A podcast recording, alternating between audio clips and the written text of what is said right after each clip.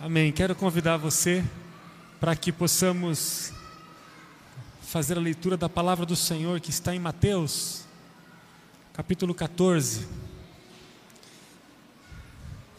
Quero convidar você para que receba agora a palavra do Senhor. Evangelho de Mateus, capítulo 14. Nós vamos ler a partir do verso 22. Tema de hoje: a palavra suficiente. Vamos juntos pensar aquilo que o Senhor tem para nós a partir da Sua poderosa palavra. Mateus, capítulo 14, nós vamos ler a partir do versículo 22. Procure se atentar profundamente para essa leitura e para todo esse período que nós vamos passar aqui a partir de agora. Mateus capítulo 14, versículo 22 nos fala assim: Logo em seguida, Jesus insistiu com seus discípulos que voltassem ao barco e atravessassem até o outro lado do mar, enquanto ele despedia as multidões. Depois de mandá-las para casa, Jesus subiu sozinho ao monte a fim de orar. Quando anoiteceu, ele estava ali sozinho Enquanto isso, os discípulos, distantes da terra firme, lutavam contra as ondas, pois o vento forte havia se levantado. Por volta das três da madrugada, Jesus foi até eles, caminhando sobre as águas. Quando os discípulos o viram caminhando sobre as águas, ficaram aterrorizados.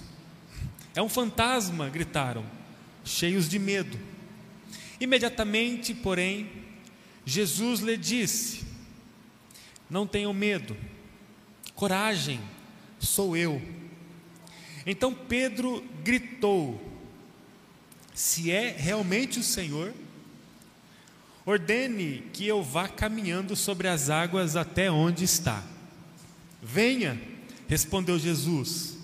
Então Pedro desceu do barco e caminhou sobre as águas em direção a Jesus. Mas quando reparou no vento forte e nas ondas, ficou aterrorizado.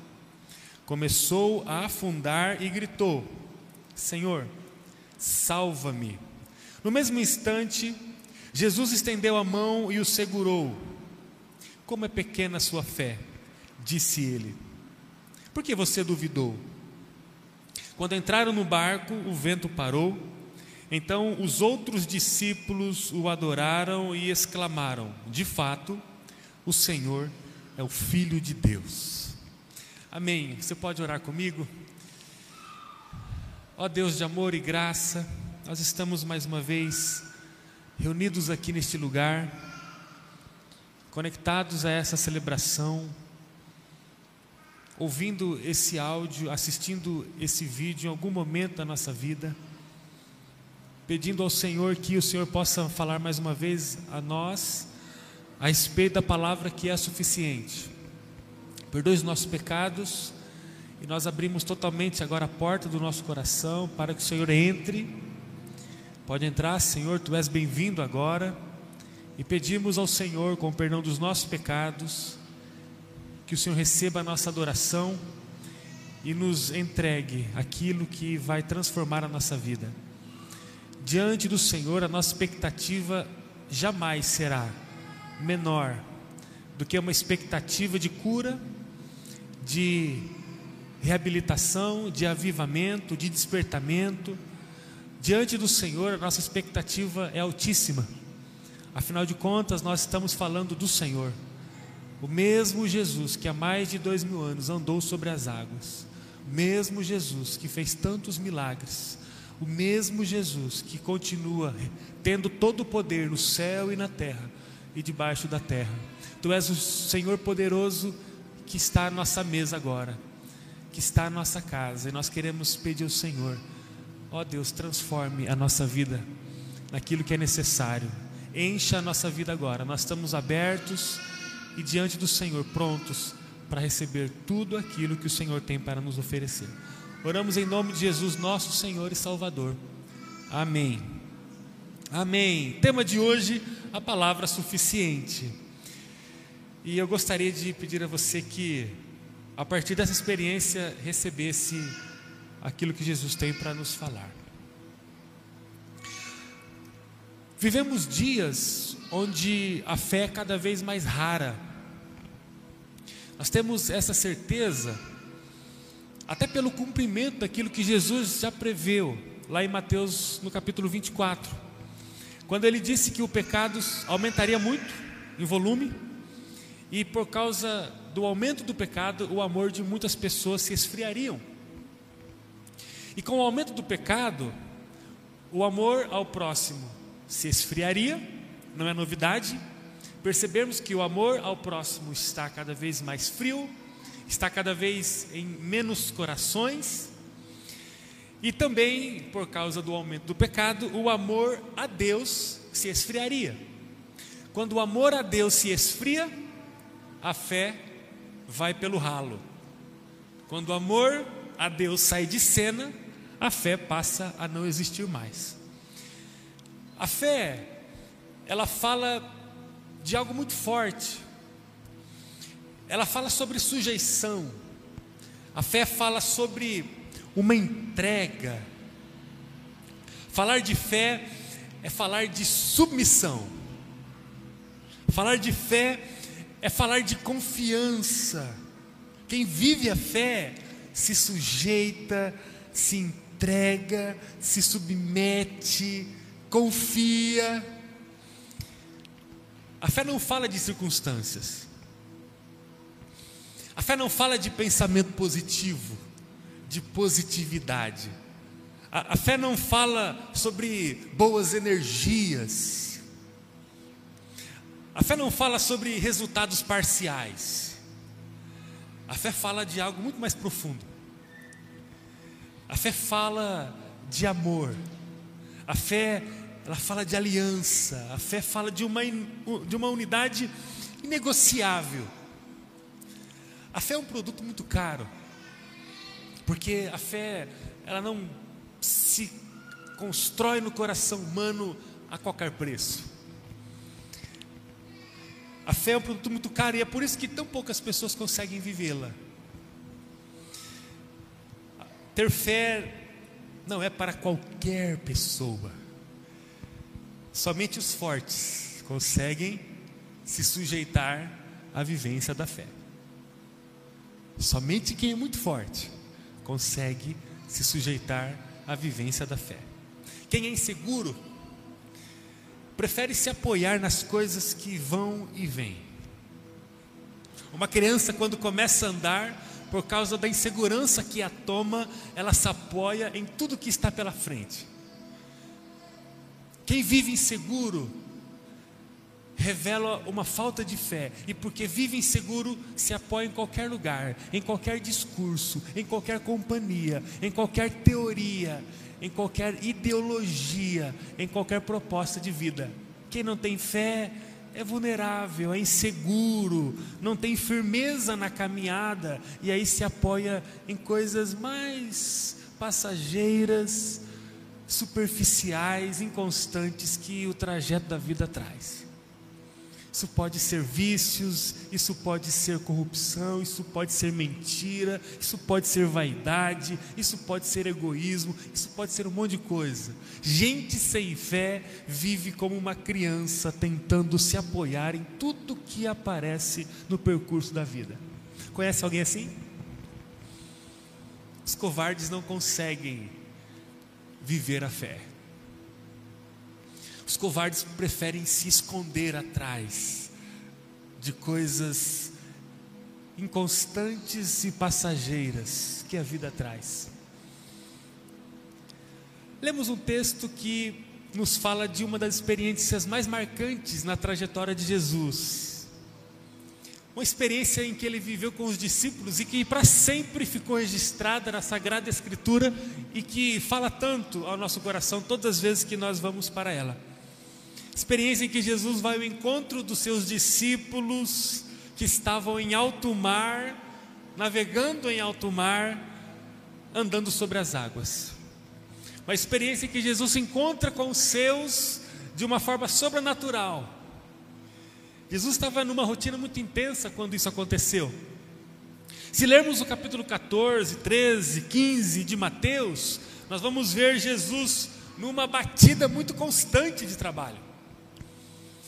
O amado João Batista, aquele que batizou Jesus nas águas, como o João Batista era importante, o amado João Batista havia sido executado há poucos instantes, antes de Jesus viver a experiência que nós lemos.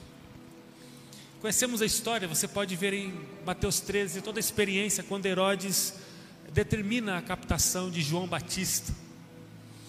Lemos no capítulo 14, ali no versículo 13, que Jesus ficou muito triste com a morte do João. João morreu de forma orquestrada, injusta. O texto diz no versículo 13 que logo que Jesus ouviu a notícia da morte de João Batista, partiu para um lugar isolado a fim de ficar só. Esse foi um momento muito triste para Jesus e o texto fala que Jesus ficou tão abatido que ele, sabe quando você fica abatido? O que você mais quer é a solitude. Tem passado por isso? Já passou por isso? Momento em que por alguma razão você se abate, é como o salmista no capítulo 42, porque está abatida a minha alma? Espera em Deus, Aquele momento em que você sai do movimento e se isola, é um momento seu, Deus, e ali você com o Pai, Mateus 6, né, que no secreto vê você, escuta você, você conversa com Deus. Jesus estava assim. Morreu João Batista, foi assassinado e foi exposto a um escárnio desmedido, porque a cabeça dele foi levada para a corte numa bandeja. Como Jesus estava triste. Mas aí o texto fala que enquanto Jesus estava ali triste, abatido, as pessoas o encontraram. E aí o pessoal começou a chegar. Jesus abatido, tentando ali assimilar humanamente, falando o golpe que foi, a dor que foi perder João, o pessoal começa a chegar. Um animado, empolgado fala: Jesus está ali. E aí esse grito começou a ecoar pela região, e quando Jesus menos percebeu, tinha uma multidão. E nós vamos ler no, no capítulo 14 que Jesus começou a falar para essa multidão e o pessoal começou a chegar, e Jesus começou ali a superar a sua tristeza e a transmitir a mensagem, começou a conversar, a profetizar, e aí ocorre no capítulo 14 a experiência quando já era tarde e o pessoal com fome, e aí se levanta a questão: Jesus libera o pessoal para que eles possam se alimentar. Jesus fala: vamos alimentar esse pessoal aqui. Temos quanto de comida? Jesus é uma multidão. Mas quando temos quanto? Olha, traz a marmita aí. Você, o que você tem aí para a gente alimentar o pessoal? Eu tenho cinco pães e dois peixes. Jesus, então, naquela ação sobrenatural e irracional, pede para todo mundo se assentar, se dividir em grupos, que ele partiria o pão para aquele grupo. E o texto vai nos dizer no versículo 21 que Jesus multiplica os pães e os peixes, e mais de 5 mil homens, fora mulheres e crianças, se alimentaram na tarde. Especialistas falam que o número provavelmente tenha passado de 12 mil pessoas, uma vez que o número de mulheres era muito grande com as crianças. Olha a rotina de Jesus. Triste com a morte de João, vai orar um tempo a sós, e aí vem o pessoal, acha-o, e aí ele então faz essa experiência, proclama o reino e alimenta aquela multidão com a multiplicação dos pães e dos peixes. E aí no versículo seguinte, 22, o texto fala, logo em seguida, que é o texto que termina essa primeira parte do, do capítulo, Logo em seguida, a multiplicação dos pães e dos peixes, Jesus insistiu com os seus discípulos que eles voltassem ao barco e atravessassem até o outro lado do mar, enquanto ele despedia as multidões. E aí no versículo 23, depois que os discípulos saíram da experiência da multiplicação, Jesus dispersou a multidão, e o versículo 23 diz que ele subiu sozinho ao monte a fim de orar. Jesus ficou todo o restante daquele dia cansativo, com um turbilhão de emoções, orando. E os discípulos tomaram o rumo deles num barco e foram atravessar o mar. O texto fala que chegou a noite. E Jesus estava onde? Orando. O texto fala que chegou a madrugada. E Jesus estava onde? Orando. Até que às três horas da manhã, Jesus foi ao encontro do seu grupo. E aí é o texto que nós lemos. Naquela madrugada, o versículo 24 diz que Jesus começou a seguir por cima das águas até encontrar os seus discípulos. E o texto fala que naquele momento, naquela madrugada, uma grande tempestade se instaurou. O texto fala que ondas fortes começaram a bater na embarcação dos discípulos. E aí, nesse momento, quando a embarcação estava balançando muito, água entrando, aquela tensão, o texto vai dizer no versículo seguinte: que Jesus encontra a embarcação e um dos discípulos, chamado Pedro, disse para Jesus, abre aspas, se é realmente o Senhor, ordene que eu vá caminhando sobre as águas até onde está. Jesus disse: Venha, venha. O texto fala que Pedro desceu do barco. Olha só a cena: tempestade. Jesus aparece naquela escuridão do mar na madrugada. E aí Pedro o questiona: se és tu, permita que eu vá até o Senhor. E aí o Jesus Salvador poderoso disse: Venha. Então ele desce do barco, coloca os pés sobre as águas e dá passos na direção de Jesus. Mas o texto diz que os ventos eram fortes e as ondas aterrorizavam a embarcação e todos que estavam nela. E o texto diz que naquele momento Pedro, andando sobre as águas, começou a afundar. No mesmo instante, Jesus pegou em sua mão e o salvou do afogamento. A palavra suficiente. Na falta de fé,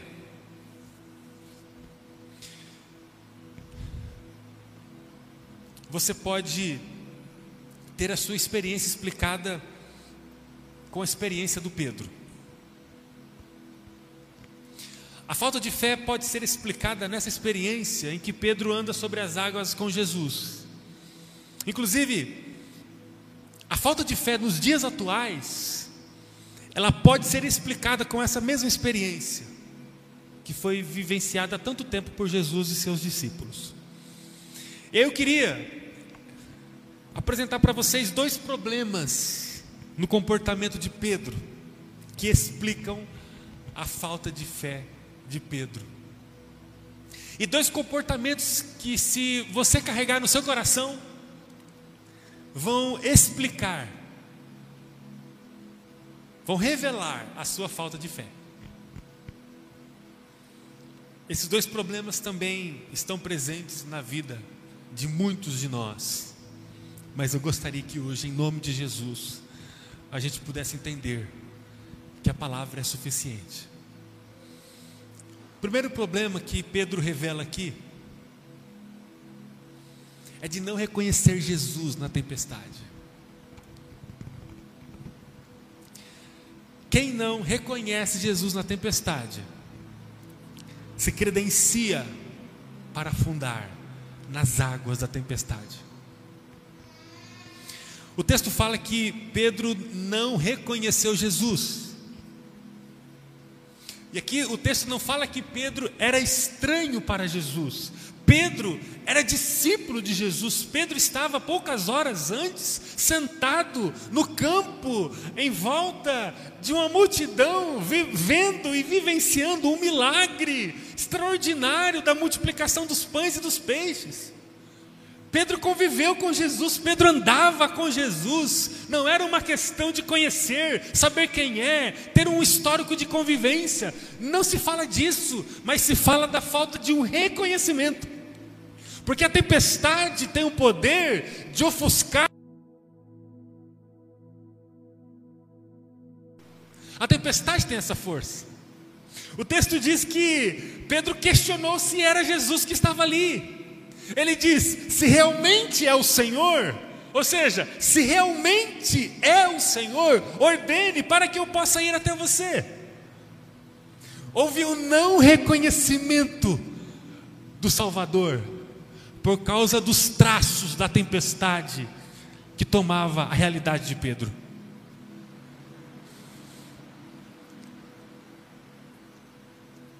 Quando passamos pela tempestade, existe um alto potencial dentro de nós que pode nos fazer não perceber o nosso amado Senhor e Salvador. Quando passamos pela tempestade, dentro de nós há um potencial que é maximizado, que é ampliado pela força da tempestade da vida que pode nos impedir de, de não reconhecer o poder que há em Jesus. O poder de Jesus pode ser ofuscado pelos contornos da tempestade que vivemos. Não importa qual é o grau dela, não importa a magnitude dela, toda tempestade tem uma força embutida, imbuída dentro dela que pode ofuscar diante dos nossos olhos a força do poderoso Jesus Cristo. Aquele que tem todo o poder, não é que tem muito, ele tem todo o poder. Ninguém compartilha com Jesus o poder sobre tudo e todos. Ele tem todo, ele não compartilha, não tem um fragmento de poder sobre a mão de ninguém. Ele tem todo o poder no céu e na terra. E esse Jesus todo-poderoso pode ser ofuscado diante das nossas lentes existenciais por causa dos respingos das tempestades que podem vir sobre nós. Quem é Jesus para você quando as tempestades chegam na sua vida? Quem é Jesus para você quando o desânimo vem? O desânimo pode ser uma tempestade? Pode. O desânimo pode balançar o nosso barco, como balançou o barco daqueles discípulos há dois mil anos atrás. O desânimo pode ser uma forte tempestade, aquela tempestade de vento que eleva as ondas, que começa a derramar água sobre o nosso barco, e a gente se percebe frágil, frágil, impotente, o desânimo pode ser uma tempestade. Como que a gente encontra, visualiza, percebe o Jesus Todo-Poderoso diante do desânimo? Quem é Jesus para você quando a tentação vem? Os amigos vêm com um discurso diabólico aos nossos ouvidos. A nossa natureza vem com um espírito de autocomiseração, com um espírito de vitimismo, com um espírito mundano, secular, um distonante ou distoante daquilo que Jesus tem. Como que a gente lida quando essas informações vêm tentando nos derrubar na tentação, na provação? Quem é Jesus para você quando você passa por momentos de, de provação? Quem é Jesus para você quando a sua embarcação começa a balançar? Quando falta coisas fundamentais para você? A fé não deixa uma pessoa enxergar Jesus com pouca nitidez. A fé clareia, clarifica a visão. Seja o cenário que for. Amém? Seja o cenário que for. A fé fala de uma capacidade de enxergar Jesus independente da altura das ondas. A fé não deixa uma pessoa enxergar Jesus de forma ofuscada, imprecisa. Pedro revelou a falta da fé. E ele pergunta: Olha, se for o Senhor, é como se pudesse não ser. É como se fosse possível outro estivesse andando sobre as águas, um fantasma, algum, algum espírito desencarnado. É como se houvesse outra chance de ser outra pessoa. Ah, se for o Senhor. A fé é uma lente de alto poder, de alcance e de precisão que nos faz enxergar Jesus e todo o seu poder, seja no lugar e no momento que for. Quem vive pela fé? Aquele que vive enxergando Jesus com um grau de nitidez, apurado, altíssimo, independente do que tem na mesa, independente do palco da vida naquele momento. Quem vive pela fé? É aquele que tem tudo o que o recurso material pode dar. É quem recebe todas as respostas de Deus? Não. É quem olha para Jesus com nitidez, independente da tempestade que esteja passando. Quem não tem fé é aquele que vai se afogando na tempestade, a ponto de não perceber que Jesus está do lado. Não importa a força das águas,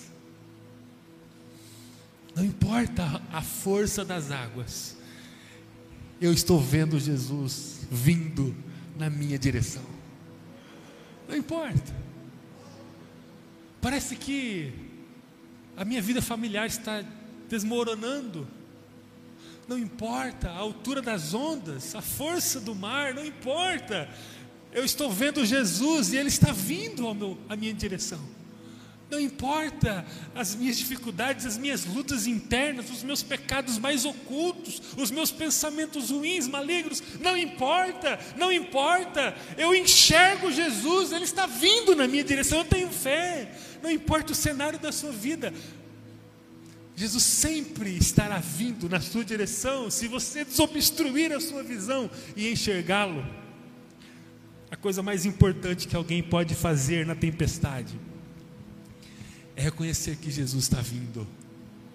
Ele está vindo, não importa, olha, não sei qual é a tua experiência hoje, qual é, é, o teu momento de vida hoje, você que está nos acompanhando, não importa, mas você precisa entender que a palavra nos diz hoje que Jesus está vindo, Jesus está vindo, nós só precisamos reconhecê-lo.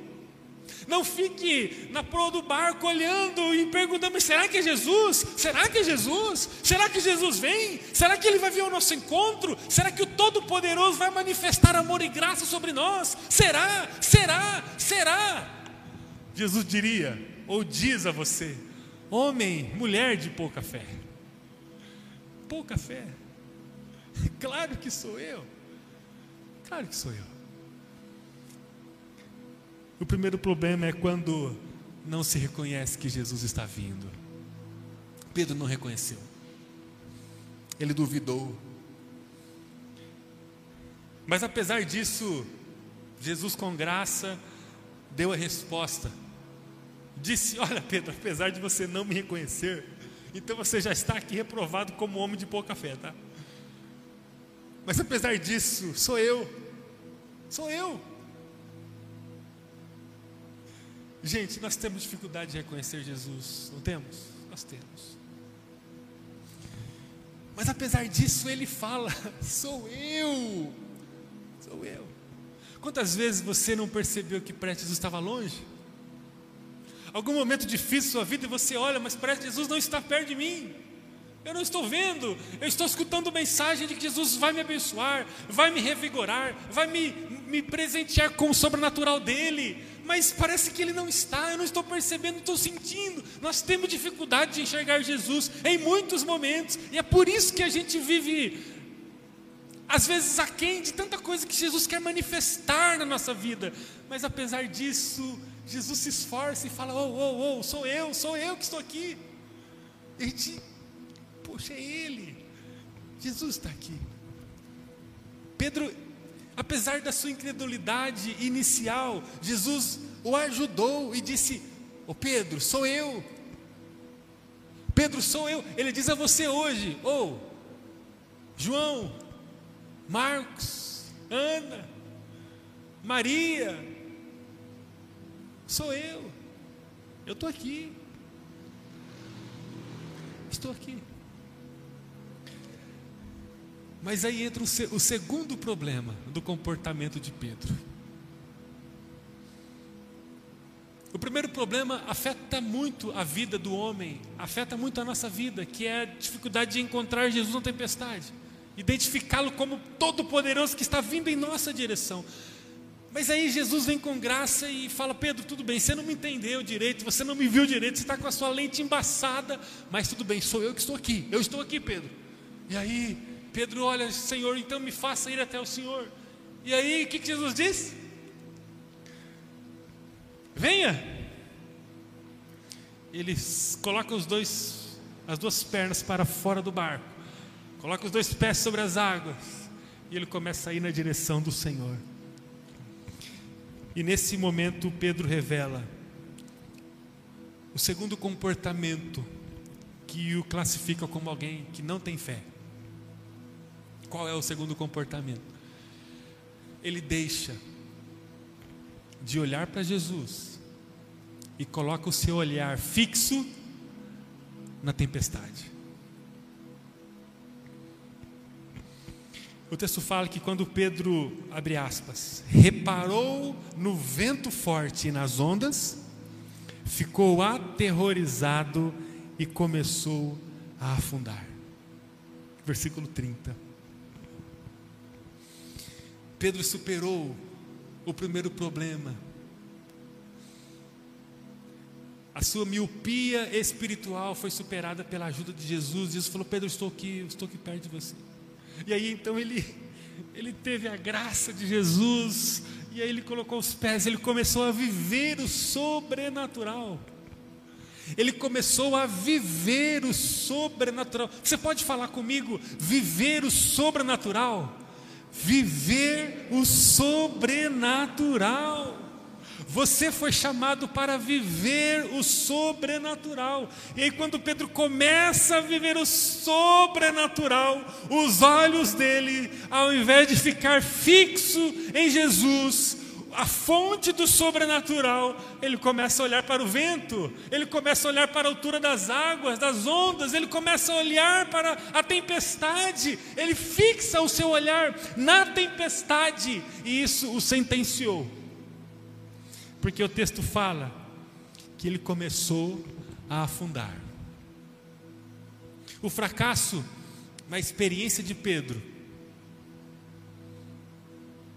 teve continuidade quando ele começou a se concentrar apenas na tempestade. A tempestade é muito difícil. Não é, irmã Elza? Tempestade difícil.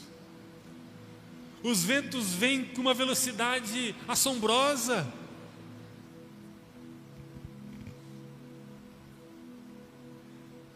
Há de se ter muita concentração para você não ficar contemplando, sentar e ficar contemplando a tempestade, ficar é, admirando a tempestade, ou de forma assombrosa, contemplando a tempestade. Então você sente e fica tempestade, olha a tempestade, que tempestade, meu Deus, a tempestade, o vento vem e balança você, e a tempestade começa a ganhar a notoriedade no seu campo de visão, ela se torna a coisa mais destacada na sua vida. É a tempestade, está difícil, é o abandono, é a luta, é a acusação, é a escassez, é isso, é isso, é a doença, é isso, é isso. E aí a, a tempestade começa a ganhar o centro do palco da sua vida, e você começa a andar no palco da sua vida, em volta da tempestade. A tempestade, a tempestade, ah, a tempestade, que tempestade, meu Deus, que força da tempestade. E a tempestade ganha notoriedade suprema na sua vida. O fracasso na experiência de Pedro foi reafirmado quando ele começou a olhar só para a tempestade, só para a tempestade. Quem tira os olhos de Jesus e coloca os olhos na tempestade, começa imediatamente a afundar. Quem tira os olhos de Jesus e coloca na tempestade, começa imediatamente a se afundar. Jesus representa o poder, a glória, a força, o controle e o sobrenatural Tirar os olhos de Jesus em meio à tempestade é abrir mão do poder, da glória, da força, do controle e do sobrenatural.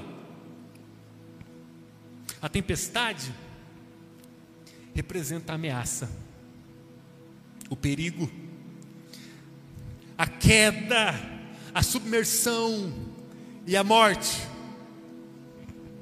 Ficar olhando para a tempestade é ficar olhando para a ameaça, é ficar flertando com o perigo, é se sujeitar à queda, é aceitar a submersão e é habitar com a morte. Há dois campos de visão para você. O primeiro é Jesus. Perceba Jesus e o outro é a tempestade. Todos nós temos esses dois campos, sim, porque eu tenho certeza que existe algum cenário que representa para você hoje tempestade. E se você não vê essa tempestade com muita nitidez, pode ser que amanhã, de repente, os ventos comecem a soprar na sua embarcação, ou depois da manhã, ou durante essa semana. O apóstolo Tiago falando no capítulo 4 da sua epístola: quem pode falar sobre amanhã? Então, todos nós estamos sujeitos a isso. Há dois cenários o tempo todo diante de nós. O primeiro cenário é o Jesus Todo-Poderoso, o dono da vida, o caminho, a verdade e a vida, o Salvador, o bom pastor, o Alfa e o Ômega, o início e o fim, o Cordeiro de Deus, Todo-Poderoso, o Leão de Judá, aquele que tem a chave da vida, aquele que está sentado no seu trono de glória. Ah, Jesus, no campo de visão da nossa existência. Você precisa perceber Jesus no campo de visão da sua vida. Agora, reconheça que também há o campo de visão oposto que fala sobre ameaça, que fala sobre o perigo, que fala sobre a sua queda, que fala sobre a submersão da sua vida, que fala sobre o, o, o sopro de morte que ecoa à sua volta. Pedro se viu em volta da morte, porque ele poderia a qualquer momento submergir-se ali e ali morrer afogado. Existem dois cenários, e quando o olhar está em Jesus, a vida caminha para a vida abundante, que fala da multiplicação de Jesus, experiência antes da, da experiência do mar, que fala sobre a cura. Se a gente continuar lendo o texto, nós vamos ver que logo em seguida a experiência do mar, Jesus ele cura muitas pessoas. Então, olhar para Jesus representa uma vida abundante. Por quê? Porque Ele é o dono da abundância. Jesus é o dono da abundância, é o dono da vida, é o dono da plenitude. João 10. O diabo vem para roubar, matar e destruir. Eu vim para que tenham vida em abundância, em plenitude. Jesus é esse, e Jesus sempre estará ao lado da nossa embarcação. Sempre, se vamos reconhecer ou não, é uma questão nossa, é uma questão que cabe a nós, mas Ele sempre estará ao lado da nossa embarcação. Eu convido você a enxergar Jesus, olhe para Jesus, porque se você não olhar para Jesus, você vai olhar para a tempestade. E quando o seu olhar estiver na tempestade, a sua caminhada vai ser desesperadora. O vento forte vai assombrar você. As suas perdas vão assombrar você a sensação que você vai viver é de que você está o tempo todo sendo vencido e que você está preso a uma realidade ameaçadora e terrível, porque é isso que a tempestade impõe sobre nós. Eu não sei o que você está passando hoje. Mas eu quero falar para você que a palavra de Jesus é o suficiente para a sua vida. E sabe o que ele fala para você? O mesmo que ele falou para Pedro.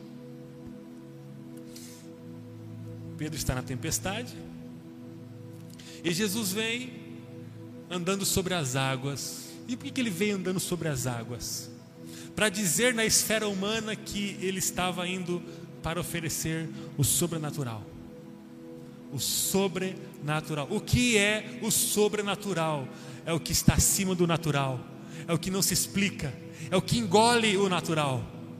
Jesus ele faz questão de andando sobre as águas para dizer para Pedro: Pedro, estou aqui para te oferecer o sobrenatural. Hoje, independente do cenário, da embarcação que você esteja, Jesus está vindo na sua direção para oferecer o que? O sobrenatural. E o que, que ele fala para você hoje? Quem pode me dizer bem forte? O que, que ele falou para Pedro? Venha! Venha! Você está na sua embarcação aí. Jesus está chegando perto de você agora.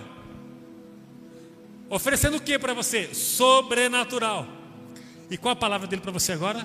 Venha! Essa palavra é o suficiente. A palavra de Jesus é o suficiente. O sobrenatural será manifestado em nossa vida pela força dessa palavra. Ela diz: venha.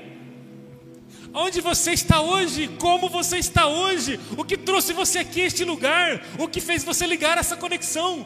Como você está? Independente do cenário, Jesus diz a você: venha, venha, venha. E como ele vem? Ele vem trajado de majestade, com roupas que revelam o sobrenatural. Ele vem andando sobre as águas, rompendo com o físico, rompendo com o material, com o explicável. Ele vem de forma sobrenatural, majestosamente, propondo a você uma vida sobrenatural, uma vida acima do físico, do material, do humano, do racional que você vive. Jesus vem e a palavra dele é o suficiente. E qual é essa palavra? Venha, venha, largue a falta da fé, largue a incredulidade, já basta, venha. Pode ser que você, com toda a sua experiência com Jesus, com o seu conhecimento bíblico, com a sua experiência com a santa igreja de Jesus, perfeita? Não, não, não. Nós falamos aqui no Vida Plena a última vez. Igreja não é uma exposição de pessoas. Igreja é um lugar de tratamento de pessoas. A pessoa que entra pelaquela porta e começa a olhar as vidas das pessoas, como se estivesse numa exposição de pessoas, ela está no lugar errado. Porque isso aqui é um hospital. E cada um está com uma ferida. Alguns mais, outros menos. Nós estamos vendo aqui para se curar pelo poder do mestre e do médico dos médicos, que é Jesus Cristo. Então pense que, independente da sua experiência com a igreja, independente daquilo que você já viveu, será que você não está perguntando para Jesus: És tu? És tu que está próximo de mim?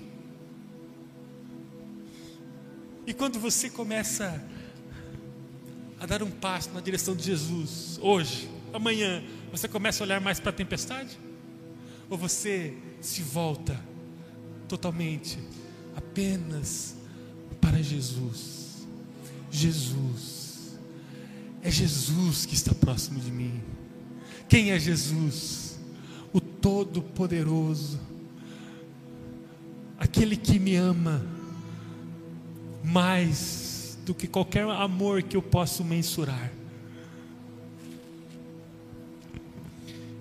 A palavra de Jesus é o suficiente para nós hoje. É o suficiente para você. Enxergue Jesus no cenário da sua vida hoje, por mais difícil que possa ser. Não coloque os olhos na tempestade, amém? Porque se você colocar os olhos na tempestade, isso pode custar a sua fé. Você pode se afundar. E sem ela, à medida que ela for se esgotando, você vai afundando. Você vai afundando. O que está impedindo você hoje de viver o sobrenatural de Jesus? Porque a palavra dele para você agora é: venha, venha.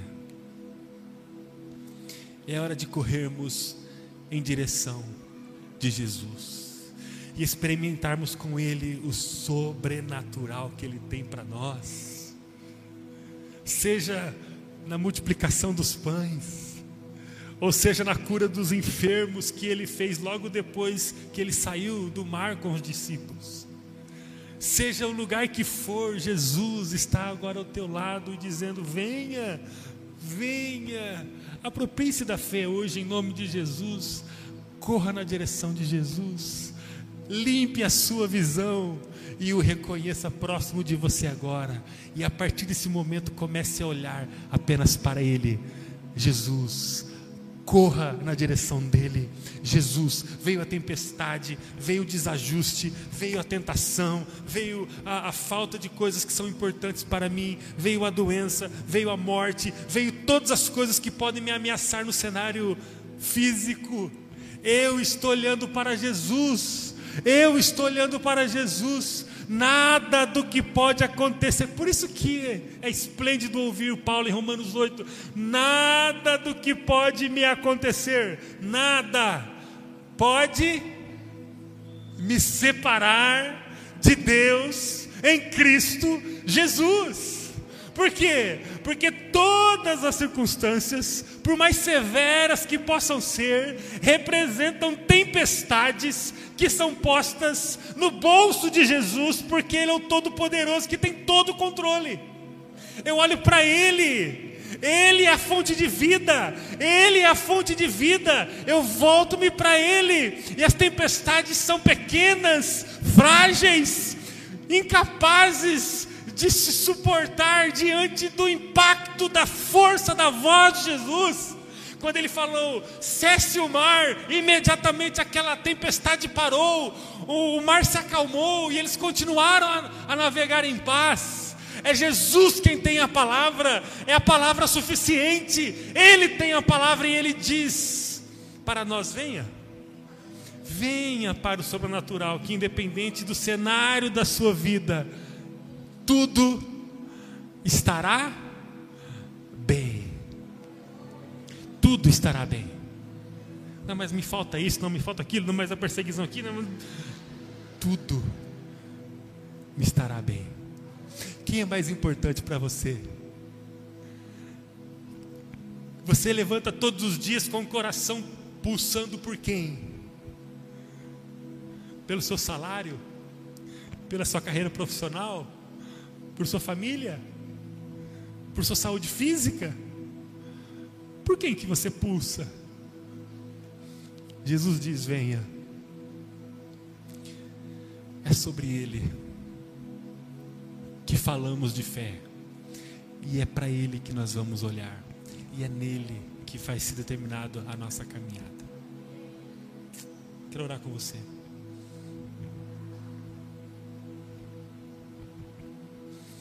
Não sei como você chegou aqui.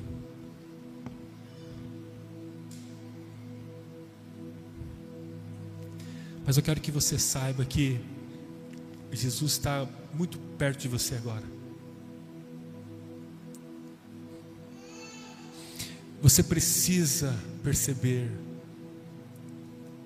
a presença de Jesus ao teu lado. É uma questão de fé. E olha, a Bíblia diz que sem fé é impossível agradar a Deus. A Bíblia fala que a salvação, ela vem pela graça, mediante a fé. E o que pode anular a fé no teu coração, segundo a experiência de Pedro e Jesus, são pelo menos duas coisas. A primeira coisa é você não perceber que é Jesus quem está vindo de forma sobrenatural na sua direção hoje. Jesus está vindo na sua direção hoje, com vestes sobrenaturais. controlando todas as intempéries, todas as dificuldades, todas as tempestades à sua volta. E Ele está vindo para amar você. Ele, ele não quer nada de você além do seu próprio coração. Ele quer estar com você. Ele não quer colocar sobre você peso. O seu fardo é leve. Ele só pede para você ir até Ele. Ele quer você, Ele quer cuidar de você, Ele quer amar você. E o que pode impedir você de encontrar esse Jesus é a sua incapacidade de percebê-lo.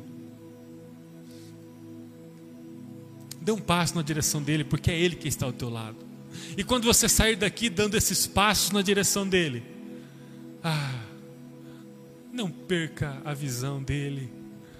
Não olhe para as tempestades. Não olhe para as tempestades. Elas são absolutamente controláveis para Jesus. Não há nada capaz de tirar o controle das mãos de Jesus.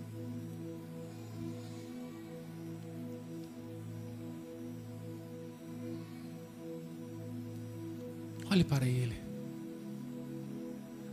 Entregue seu coração a Ele. Recomece com Ele. Todas as coisas desse mundo vão passar. Mas aqueles que estão em Jesus não passarão. Aqueles que estão em Jesus, ainda que morram, viverão.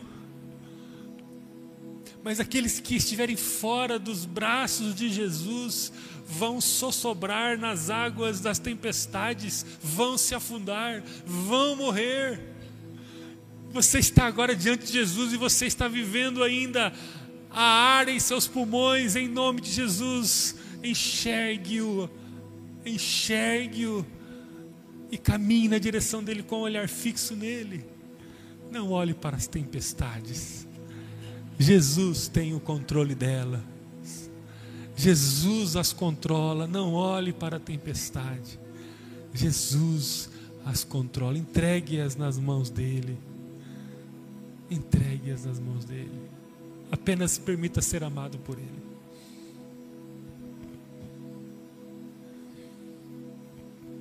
Senhor, nós queremos agora entregar a nossa vida ao Senhor. Não temos controle sobre ela. E em dias onde a fé é tão escassa, nós queremos aumentar a nossa fé. Nós vamos nadar contra a maré do mundo. Nós vamos nadar contra a maré da incredulidade, do ceticismo. Senhor, nós vamos nadar contra a maré do pecado, nós queremos amar o Senhor, nós queremos dar a nossa vida e o nosso corpo ao Senhor como oferta viva, como sacrifício vivo. Senhor, nós queremos viver no sobrenatural do Senhor. Nós não fomos chamados para viver apenas uma vida tão pífia, tão pequena, tão passageira, tão frágil. Nós fomos chamados para governar no mundo espiritual. O pneuma, o Espírito Santo foi soprado em nossas vidas, segundo o texto de João 1, João 3, para que pudéssemos viver o sobrenatural do Senhor, uma vida abundante, uma vida gloriosa, uma vida contagiante, uma vida segura, uma vida de júbilo, de louvor, de adoração, de celebração, e é isso que nós vamos viver, da força da tempestade, Senhor,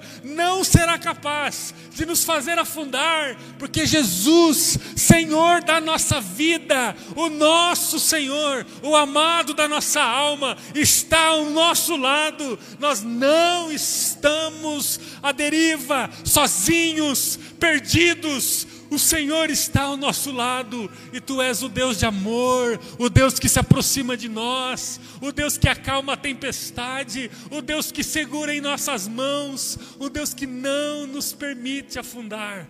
Tu és o nosso Senhor e Salvador. Ó oh Deus, a tua palavra é o suficiente. E é nela que nós abraçamos. é nela que nos abraçamos. A tua palavra é o suficiente e é nela que nós nos abraçamos. Obrigado por essa noite, Senhor, e que jamais nos esqueçamos que nunca a tempestade será capaz de nos fazer afundar, porque o Senhor está ao nosso lado e o Senhor é o Deus que controla todos os cenários e todas as tempestades previstas em nossa vida. Obrigado por teu amor. Obrigado por teu amor. Obrigado por essa noite que não vamos esquecer mais. Em nome de Jesus. Amém. Amém. Posso ouvir um amém aí? Amém. Recebamos essa palavra do Senhor e vamos continuar firmes nessa direção. A tempestade não vai balançar o teu barco a ponto de fazê-lo afundar. Amém?